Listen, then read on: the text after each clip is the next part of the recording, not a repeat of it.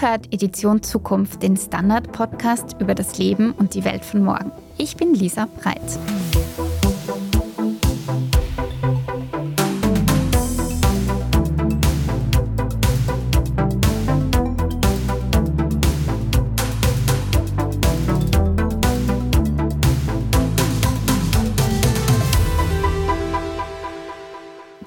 Eigentlich wohnen und wo wird es in ein paar Jahren überhaupt noch lebenswert sein? Also ich stelle mir diese Frage sehr oft und ich kann mir vorstellen, dass ihr sie euch auch hin und wieder stellt. Wer sich diese Frage noch gestellt hat, ist die Autorin Anne Weiß. Sie hat auch darüber ein Buch geschrieben, nämlich hat sie verschiedene Wohnexperimente gemacht. 22 Mal ist Anne Weiß im Laufe ihres Lebens umgezogen. Sie hat im Ökodorf gewohnt, im Bahnwaggon, im Tiny House oder in einem Mehrgenerationenprojekt. Ihre Erlebnisse hat sie in einem Buch festgehalten, das heißt Der beste Platz zum Leben und wird Ende August im Knauer Verlag erscheinen. Für dieses Buch hat sie auch mit Fachleuten gesprochen, die sich wissenschaftlich mit dem Thema Wohnen auseinandersetzen. Aber was ist nun der beste Platz zum Leben und wie findet man das für sich heraus? Das erklärt Anne Weiß, die auch Mitglied bei Writers for Future ist, in dieser Podcast-Folge. Guten Tag, Frau Weiß. Ich freue mich, dass Sie da sind. Ja, ich freue mich auch. Vielen Dank für die Einladung. Sie haben ja mit ganz unterschiedlichen Wohnformen experimentiert und die Orte haben Sie sich ja auch danach ausgesucht, wie gut Sie sich vorstellen konnten, dass das Wohnen dort zukunftstauglich ist und glücklich macht. Wie entstand die Idee zu diesem Buch überhaupt? War das eine Art persönliche Frage, die Sie sich da gestellt haben? Also jedes Buchprojekt führt mich eigentlich zum nächsten und jedes hat irgendwie auch immer mit meiner Lebenssituation zu tun. Insofern habe ich mich zuletzt mit dem Thema Minimalismus beschäftigt und damit, wie ich die Dinge in meinen vier Wänden so organisiere und auch nur das behalte, was ich wirklich brauche und was mich glücklich macht. Und das hat mich eigentlich zu der Überlegung geführt, wie ist denn das mit den vier Wänden selber? Also könnte ich da noch was optimieren? Gibt es irgendetwas, was ich ausprobieren kann, das mein Leben auf der Art und Weise noch optimiert? Was haben Sie denn alles ausprobiert? Oh, jede Menge. Also ich habe zum einen Experimente gemacht. Da bin ich mal im Smart Home gewesen, mal in einem Haus auf dem Land ohne Auto. Ich war vielfach in der Stadt unterwegs, habe mir Gemeinschaften angeguckt und Genossenschaften, also Baugenossenschaften, genauso wie Genossenschaften, die im Mietshäuser-Syndikat selbstorganisierte Projekte machen. Ich habe mir angeschaut, wie es sich im Ökodorf lebt und in der Jurte. Und ich habe sogar einmal in einem Mehrgenerationenhaus gewohnt und in der Eisenbahn. Wow, ganz schön aufregend. Da werden wir dann auch später noch drüber sprechen. Zuerst noch eine andere Frage. Und zwar, erst unlängst hatten wir einen Artikel über Menschen, die darüber nachdenken, wo es in Zukunft noch lebenswert sein wird. Also das ist sozusagen die Klimaflucht in unseren Breitengraden. Sie denken zum Beispiel darüber nach, auf einen Berg zu ziehen oder nach Norwegen auszuwandern. Wird diese Suche nach einem kühlen Platz auch in unseren Ländern immer drängender? Ja, natürlich müssen wir schauen, wo wir hinziehen oder dass wir uns einen Ort suchen, der möglichst den Klimafolgen widersteht oder dass wir uns anpassen in irgendeiner Form. Das wird auch in unseren Breitengraden immer wichtiger. Andererseits ist egal, wo wir hinziehen, auch die Frage nach der Resilienz wichtig. Also Gegenden aufzugeben kann irgendwie nicht das Thema sein, finde ich, sondern auch wenn bestimmte Gegenden oder Standorte weniger geeignet sein werden, weil da meinetwegen die Waldbrandgefahr höher ist oder weil wir denken, das wird irgendwann mal überschwemmt werden, wo ich so denke, wir haben ja auch in unseren Breitengraden immer noch die Möglichkeit, selbst an der Nordsee- und Ostseeküste irgendwie halt Deiche zu bauen oder eben Maßnahmen zu treffen, weil wir eben reiche Industrienationen sind. Trotzdem denke ich mir, es geht mehr darum, Gegenden zu erhalten und uns insoweit anzupassen, als wir auch Inseln schaffen, auch möglichst viel Begrünung Begrünung schaffen, sodass wir diesen Klimafolgen auf andere Weise begegnen. Also quasi nicht die Flucht irgendwo anders hin, sondern zu schauen, wie können wir das, wo wir sind, adaptieren und zukunftstauglich machen. Genau. Also natürlich, wenn ich in einem Dorf von einer Gerölllawine bedroht bin, tendenziell, dann wäre es vielleicht nicht das Geschickteste, sich am Fuß dieses Berges anzusiedeln. Oder sagen wir im Moment gerade, das hat ja sicherlich die Grenzen auch überschritten, denke ich, dieses Thema mit dem Ahrtal in Deutschland, wo jetzt gerade diese große Flutkatastrophe war. Dort gibt es durch bestimmte Fördermaßnahmen der Bundesregierung Menschen, die sich wieder am selben Ort ansiedeln sollen, also die eben nicht aufgefordert sind, einen klimasicheren Ort oder einen katastrophensicheren Ort zu suchen, um ihr neues Heim aufzubauen, sondern die wieder dahin zurückkehren sollen, wo sie vorher gewohnt haben. Und das zum Beispiel halte ich für eine sehr unkluge Entscheidung. Ja, also Fördergelder oder irgendwelche Baumaßnahmen oder auch Projekte und Konzepte sollten dahin gehen, wo wir natürlich sicher sind, möglichst. Nur es kann auch wirklich nicht darum gehen, einfach die Flucht zu ergreifen. Viele überlegen ja für sich Stadt oder Land, wo werde ich sesshaft? Gerade in Pandemiezeiten war das ja auch eine große Frage. Wie haben Sie das für sich herausgefunden? Also ich probiere ja immer gerne alles aus. Deswegen war ich sowohl auf dem Land wie auch in Städten unterwegs und habe mir vielversprechende Projekte angeschaut. Was mich besonders interessiert hat, war, wie geht das auf dem Land ohne Auto? Also ich fand es natürlich, es deckt sozusagen mein Naturbedürfnis ab, auf dem Land zu wohnen. Ich möchte gerne viel Grün um mich herum haben, aber ich möchte gleichzeitig nicht mit dem Auto dann aufs Land fahren müssen oder dort aufs Auto angewiesen sein. Und da habe ich mich auch mit Mobilität natürlich beschäftigt und festgestellt, dass wenn ich einen Standort finde, der bestimmte Eckpunkte erfüllt auf dem Land, dass das dann durchaus auch geht, mit Zug und Faltrad mobil zu bleiben. Und es geht auch darum, natürlich selbst aktiv zu werden, wie eben mit diesem Faktor der Resilienz, was ich gesagt hatte, dass man nicht einfach irgendetwas aufgibt, nur weil man denkt, da bin ich jetzt aufs Auto angewiesen oder da muss ich mich so oder so verhalten, also das gleich mitzudenken im Kopf, sondern auch zu gucken, wie könnte es denn anders gehen? Wen muss ich ansprechen? Ich war in Eiderstedt, das ist in Schleswig-Holstein, also ganz am äußersten Ende von Deutschland und dort ist es so gewesen, dass es durchaus Dorfmobilgemeinschaften gab, die sich eben mit Carsharing beschäftigt haben. Genauso gab es eine Nachbarin, die einfach der örtlichen Busgesellschaft so lange freundlich auf die Nerven gegangen ist, bis die tatsächlich eine Rufbushaltestelle bei ihr um die Ecke eingerichtet hatten. Also es ist durchaus möglich. Und es kommt da ein bisschen drauf an, wie schließen wir uns mit anderen zusammen, wie können wir gemeinschaftlich so wirken, dass wir uns das Umfeld schaffen, was wir gerne haben möchten auf dem Land. Aber nun ist ja nicht nur die Mobilität am Land ein Problem, sondern dass oft Bodenversiegelung passiert, dass Straßen zu entlegenen Häusern gebaut werden müssen. Das führt mich zur Frage, kann man am Land überhaupt nachhaltig leben? Ja, das ist natürlich so eine Frage, die man sich unter diesen Gesichtspunkten stellt, wenn man sich die klassischen Formen der Mobilität und die klassischen Formen des Landlebens anschaut. Also wenn man zum Beispiel, wie ich das auch getan habe, im Ökodorf wohnt, wo die Tatsache, dass das Ökodorf angebunden sein muss, rein städtebautechnisch, natürlich erfordert, dass da eine Straße ist, aber die natürlich auch erfordert, dass dort eine Buslinie dann ihren Haltepunkt hat dann ist es auch möglich, auf dem Land zu wohnen, ohne eben zu viel Boden zu versiegeln. Und wie man dort ganz gut sehen kann, gibt es ökologische Wohnformen, bei denen nicht zu viel Boden versiegelt werden muss. Da spielt dann natürlich auch gemeinschaftliches Leben und auch ein Leben, das ausgerichtet ist auf die Bedürfnisse der Natur und auf dieses Ökosystem eine ganz große Rolle. Also etwas, womit wir uns dringend beschäftigen müssen, ist natürlich gemeinschaftliches Leben auf dem Land, möglichst ökologisch und nachhaltig. Sie waren ja auch in einem Ökodorf in Siebenlinden in Sachsen-Anhalt. Welche Erfahrungen haben Sie dort gemacht und ist so ein Ökodorf etwas für jeden und jede? Schwierig zu sagen, finde ich, ob bestimmte Wohnformen für jeden geeignet sind, weil ich denke, es kommt auf die Vielfalt der Wohnformen darauf an. Also sich auch Wege zu suchen, die für einen selber passen, ist ganz wichtig, darauf zu hören, was ist das, was ich als Bedürfnis habe. Um in einem Ökodorf zu wohnen, erfordert es zumindest im Fall von Siebenlinden eine starke Auseinandersetzung damit, was bedeutet Gemeinschaft.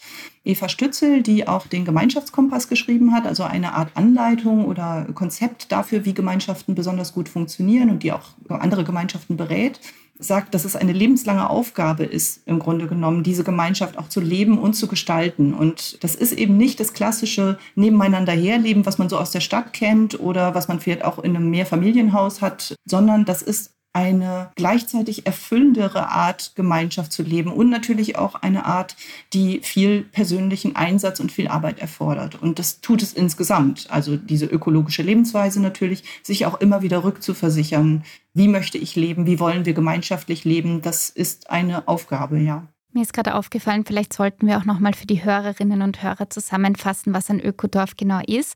Also man kann sagen, es ist der Versuch einer nachhaltigen Gesellschaft im Kleinen.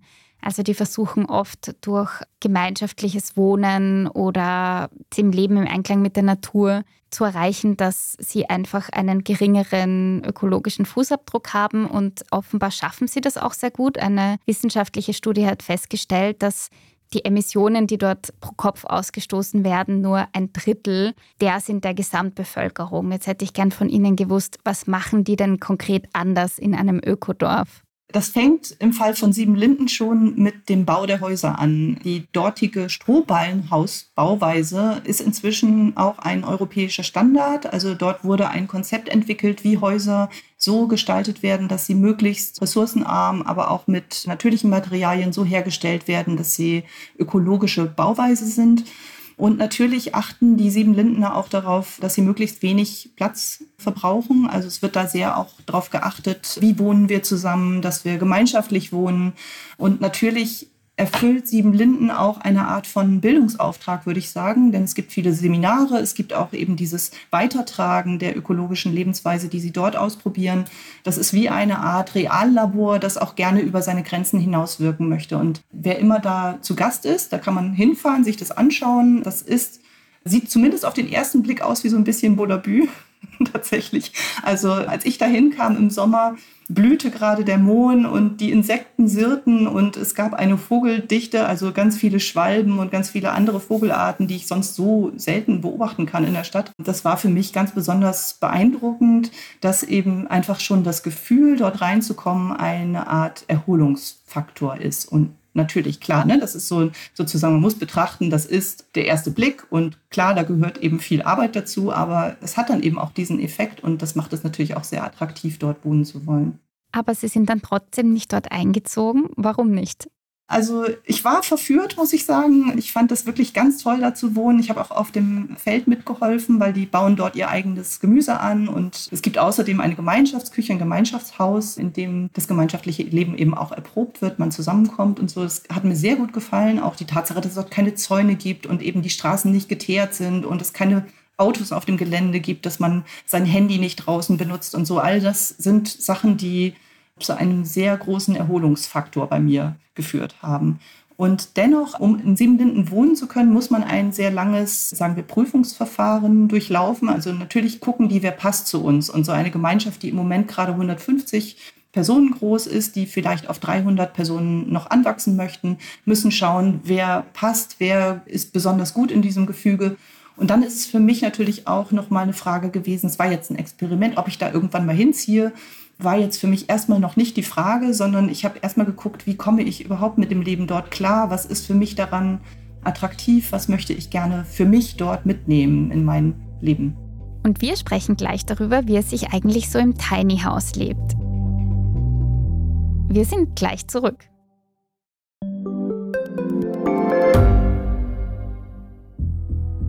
Was ich nicht nachvollziehen kann, ist, warum an jedem Unrecht immer ich schuld sein soll. Ein Korruptionsskandal jagt den anderen.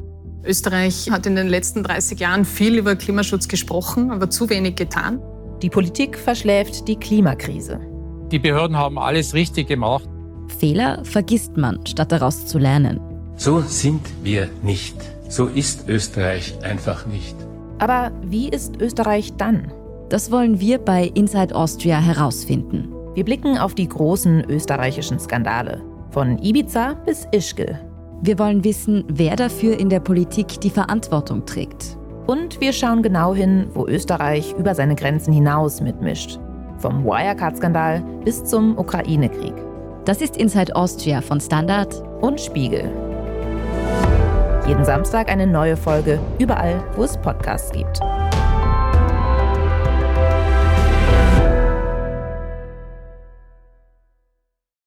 Gibt ja auch den Trend zu Tiny Houses, wo auf kleinstem Raum alles untergebracht ist im Wesentlichen.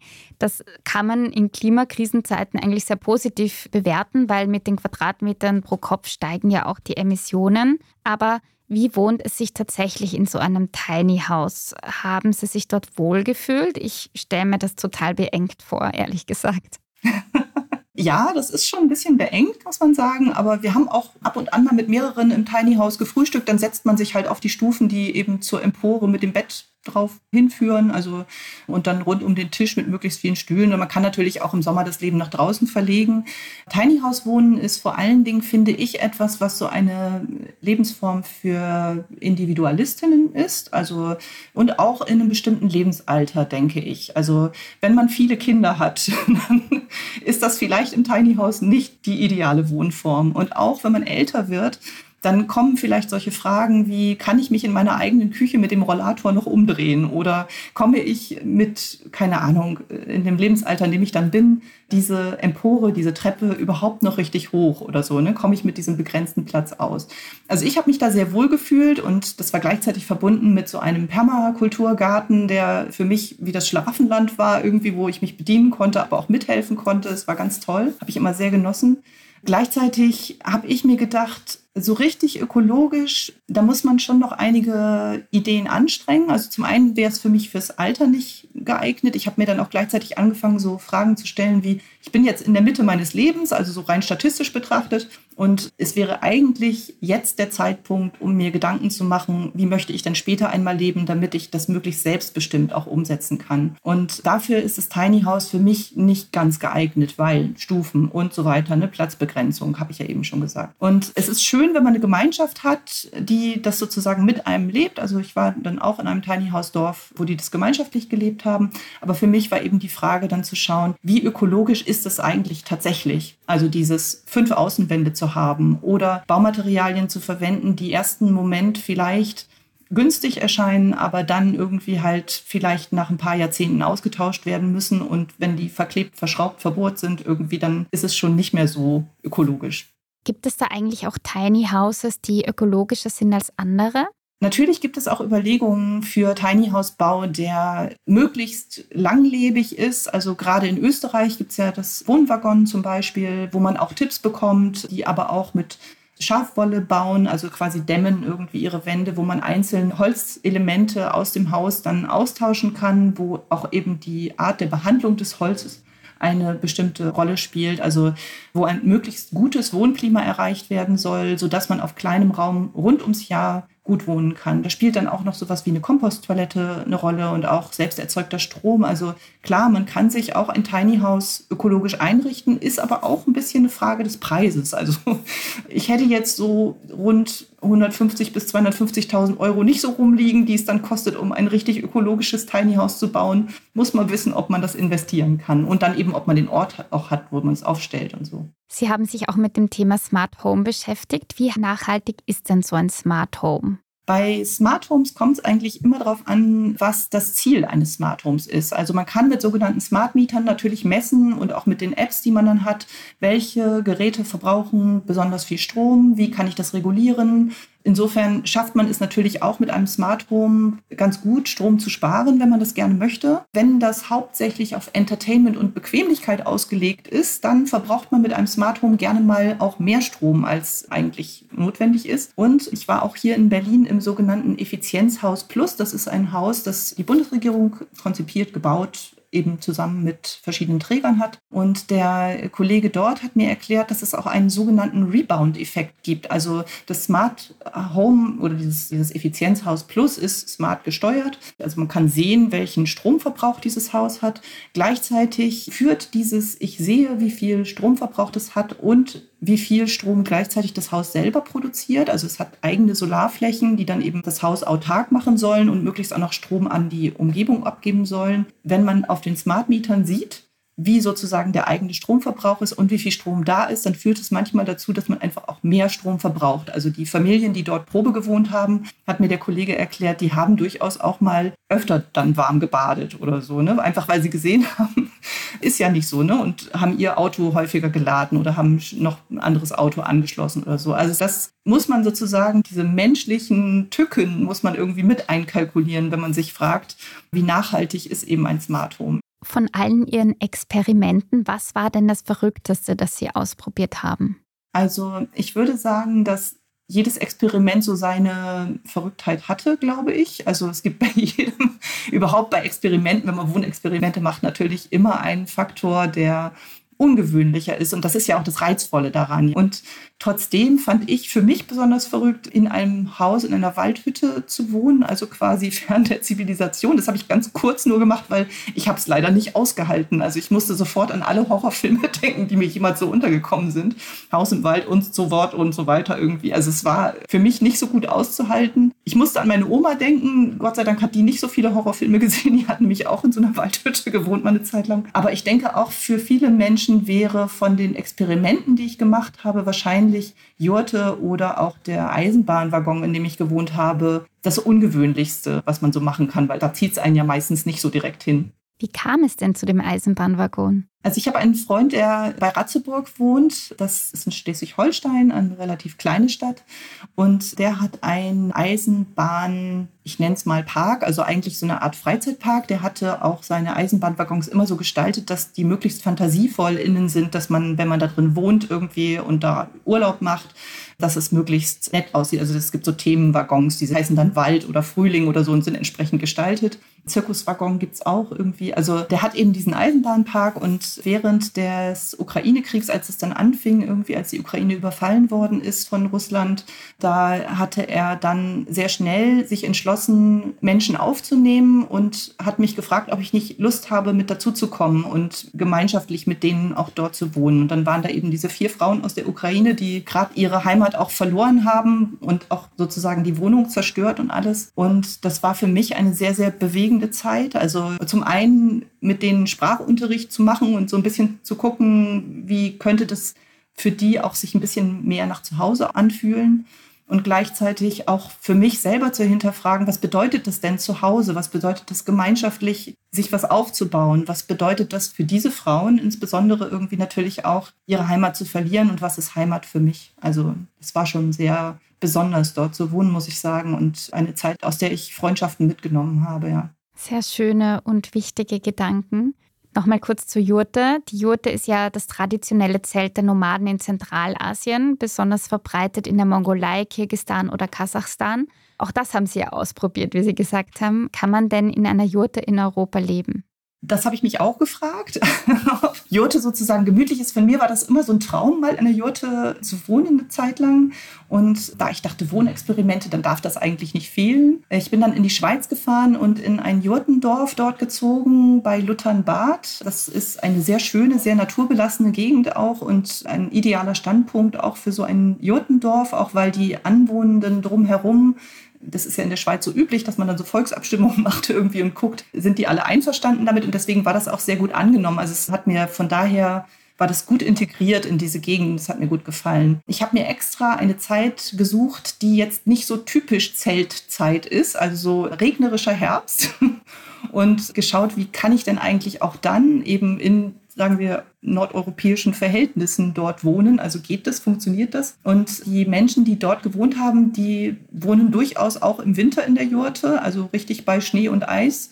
Und ich fand das beeindruckend. Ich bin mir nicht sicher, ob ich das könnte, weil so die Gemeinschaftsräume natürlich dann schon offen sind. Also sowohl das Gemeinschaftsbad, wo es dann irgendwie halt äh, auch Komposttoiletten gibt, die mehr so an einen Donnerbalken erinnern und dieses gemeinschaftliche Leben hat mir da schon gut gefallen, aber ich glaube, so für mich als Frostbeule ist wahrscheinlich nicht so die ideale Lebensform. Auch wenn ich gedacht habe, gerade dieses Wetter, was es dort gab, also schon auch diese Herbststürme, dass der Wind, der um dieses Zelt, das dann so, das ist mit so Planen abgedeckt, anders als normalerweise bei diesen mongolischen Jurten, da sind das ja eher Tierhäute oder so, aber da waren es so Planen, wie LKW-Planen, so ein bisschen wenn da der Wind dagegen peitscht und man dann irgendwie halt, man hat so ein sehr heimeliges Gefühl mit dem kleinen Öflein irgendwie und dann liegt man da an dieser Jurte, guckt in den Himmel. Also es war schon auch was sehr, sehr Besonderes, muss ich sagen. Sehr schön.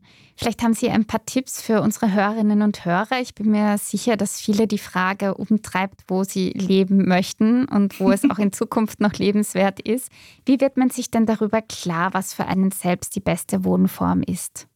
Also es gibt verschiedene Art und Weisen, da hinzukommen zu der Überlegung. Ich glaube, dass man von zwei Seiten kommen kann. Das eine ist diese individuelle Form, also auf sich zu hören, schauen, was ist meine finanzielle Notwendigkeit, aber auch auf das zu hören, was einem gut tut. Also bin ich lieber mit Menschen, möchte ich mich in eine Gemeinschaft mit einbringen, was zum Beispiel in so einem Mehrgenerationenhaus ja durchaus eine sehr große Rolle spielt, dass man einfach auch was zurückgibt. Also dass man nicht nur quasi darauf hofft, dass man irgendwann mal gepflegt wird von der Gemeinschaft, sondern dass man eben auch was beiträgt beiträgt und auch irgendwie nützlich ist innerhalb dieser Gemeinschaft und das mitgestaltet und eben dementsprechend früh dort auch einzieht. Das heißt, diese Sachen realistisch für sich zu betrachten, auch auf sein Bauchgefühl zu hören, aber gerne auch einfach mal auszuprobieren. Wie ist das denn? Normalerweise schauen wir ja immer, was ist die Wohnform von der Stange? Also gerade die Menschen, die lange in Städten gewohnt haben, wissen ja, man sucht, wenn man eine neue Wohnung sucht, dann meistens in den Wohnungsanzeigen irgendwie halt so hin und her und schaut irgendwie, was ist da, wie ist das Angebot. Ich würde dazu auffordern und auch animieren, zu sagen, über diesen quasi Gartenzaun oder diesen Tellerrand hinwegzublicken auf die Chancen, die es sonst noch gibt. Also zu schauen, gemeinschaftliches Wohnen. Kann ich mir das vielleicht mal anschauen? Könnte ich vielleicht mal eine Zeit lang und sei es nur für ein Wochenende in so ein Tiny House zu ziehen? Also viele Gemeinschaften bieten das auch an, eben weil sie diesen Gedanken des ökologischen Lebens oder diesen Gedanken des anderen Lebens auch weitertragen wollen. Mal ins Ökodorf zu fahren, dann Seminar zu besuchen. Gerade Sieben Linden bietet Seminare an und es gibt ein ganz tolles Strohballenhaus, das die jetzt kürzlich gerade als Gästehaus dahingesetzt haben, in dem man auch spürt sofort, wenn man reinkommt, wie anders sich das Raumklima anfühlt. Also da auch irgendwie ein Gespür zu bekommen, für sich irgendwie etwas zu erfahren. Ich denke immer, menschliches Leben besteht ja darin, dass man Erfahrungen macht, dass man rausgeht, sich auch für Neues interessiert. Und ich finde, man nimmt sich so viele Chancen, wenn man halt einfach nur so auf das guckt, was so der Wohnungsmarkt im Allgemeinen hergibt. Und wenn man auf den Geschmack kommt, die Lust entwickelt, dann kann man seine Lebenssituation ja evaluieren und schauen, passt das irgendwie für mich. Das andere ist für mich die gesellschaftliche Situation, also das Größere. Wo wollen wir eigentlich als Gesellschaft hin? Also möchten wir diese Vereinzelung, die ja durchaus auch ein Tool des Kapitalismus ist, wenn wir ehrlich sind, also je vereinzelter Menschen wohnen, umso eher brauchen sie einzelne Dinge, die zum Beispiel, keine Ahnung, die Bohrmaschine, die man sich sonst im Haus teilen würde. Je mehr Singles es gibt, je mehr Haushalte es gibt, die nicht miteinander kommunizieren, umso mehr Einzelgeräte braucht man eigentlich auch. Also desto weniger tritt man in Kontakt, desto weniger Interaktion gibt es da. Und für mich war es deswegen ein ganz wichtiger Punkt, in diesem Buch zu untersuchen, nicht nur, was will ich persönlich, was ist so meine eigene Wohnform, so mal zu gucken, wie könnte das Wohnen für mich persönlich jetzt auch noch aussehen, sondern auch zu schauen, wo möchte ich denn hin? Also was für eine Art von Gemeinschaft möchte ich leben? Was für einen Ort möchte ich vielleicht auch mitschaffen? Ich musste so dran zurückdenken, als ich im Studentenwohnheim damals mit anderen Leuten zusammen einen Veranstaltungsraum gegründet habe. Und das war sozusagen das, was am meisten Spaß gemacht hat in meinem ganzen Studium. Ehrlich gesagt, ich habe da sehr viel Zeit verbracht, einfach Gemeinschaft zu schaffen, Leuten auch eine Plattform zu bieten irgendwie, wo sie sich austauschen können. Das erfordert Eigenengagement und das erfordert auch Einsatz für die Gemeinschaft. Auch die Tatsache, wenn ich jetzt in einer ganz normalen Mietwohnung wohne, einfach mal, keine Ahnung, einen Stuhl nach draußen zu stellen auf dem Parkplatz und zu schauen, irgendwie, wie reagieren die Leute, wenn sie plötzlich dann nicht mehr ihr Auto hinstellen können, sondern da plötzlich Leben ist. Also es gibt hier viel so Parkbuchten, Neubewirtschaftung in Berlin irgendwie, in Österreich sicherlich auch, dass man einfach einen Begegnungsplatz schafft, auch mal Kaffee ausschenkt oder guckt, wie man irgendwie in der Nachbarschaft sein kann und so, also Sachen zu teilen. Und das finde ich immens wichtig, gerade bei der Vereinsamung und Vereinzelung der Gesellschaft heutzutage. Sie sind ja gerade in Berlin, habe ich rausgehört. Haben Sie sich schon entschieden, wo und wie Sie die nächsten Jahre verbringen werden?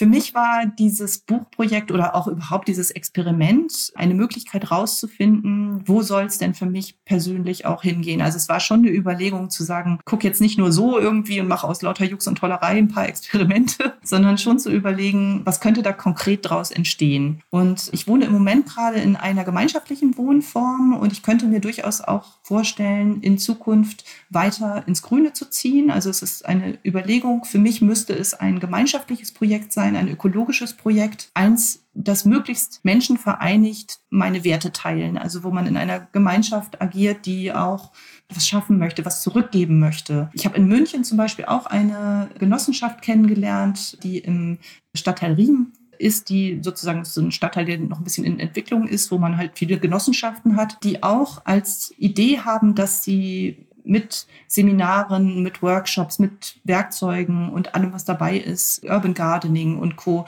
etwas zurückgeben an das Viertel. Und diesen Gedanken finde ich so wichtig, dass man Stadt mitgestaltet, dass man sich nicht mit dem zufrieden gibt, was irgendwie die Stadt im Moment gerade bietet. Also wenn ich in der Stadt bleibe, muss es definitiv so eine Art von Wohngenossenschaft sein, die eben auch Lust hat, die Stadt aktiv zu gestalten. Genau. Und ansonsten würde ich sagen, dass es ja durchaus die Frage ist für mich irgendwie halt nicht jetzt konkret loszugehen, ein Projekt zu gründen oder so, sondern auch wirklich noch weiter zu schauen, noch weiter mich inspirieren zu lassen von diesen Projekten, die ich da kennengelernt habe. Ich war ja auch noch in der Autofrei-Siedlung irgendwie. Ich habe mir verschiedene Wohnprojekte, eben Genossenschaften, Mietshäuser, Syndikatprojekte und sowas angeguckt. Und die Vielfalt ist so groß, dass es ja schon schwer fällt, sich zu entscheiden. Und das zu sagen in der Mietkrise, die wir im Moment gerade haben, also das finde ich, ist schon ein sehr gutes Resultat von so einem Experiment. Also die Chancen zu sehen und auch dahin gehen zu können dann. Das ist, glaube ich, ein schönes Schlusswort. Ich danke Ihnen für das Gespräch. Sehr gerne. Ich hoffe, euch, lieben Hörerinnen und Hörer, hat der Podcast gefallen. Habt ihr Anregungen für uns oder Kritik, dann schreibt uns doch gerne ein E-Mail an zukunft.derstandard.at. Natürlich freuen wir uns auch über eine Bewertung und wenn ihr uns unterstützen wollt, dann könnt ihr das gerne über ein Abo tun oder indem ihr Standard-Supporterinnen und Supporter werdet. Interessiert euch das Thema Wohnen der Zukunft noch mehr? Dann will ich euch auf unsere anderen zwei Podcast-Folgen hinweisen, in denen es genau um das Thema geht. Und zwar einmal das Wohnen der Zukunft und andererseits die Ökodörfer. In dieser Folge war die Expertin Valerie Seitz zu Gast. Nächste Woche gibt es wieder eine Folge Edition Zukunft Klimafragen. Wir freuen uns, wenn ihr auch dann wieder zuhört. Bis bald!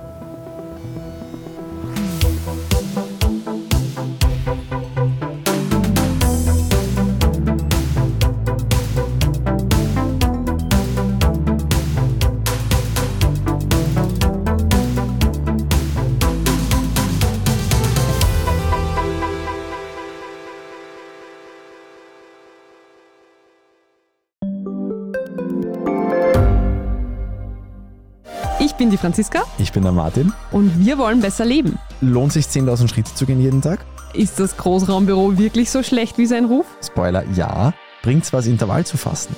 Wir fragen die, die es wirklich wissen und probieren es auch gleich selber aus. Bei Besser Leben, jeden Donnerstag eine neue Folge.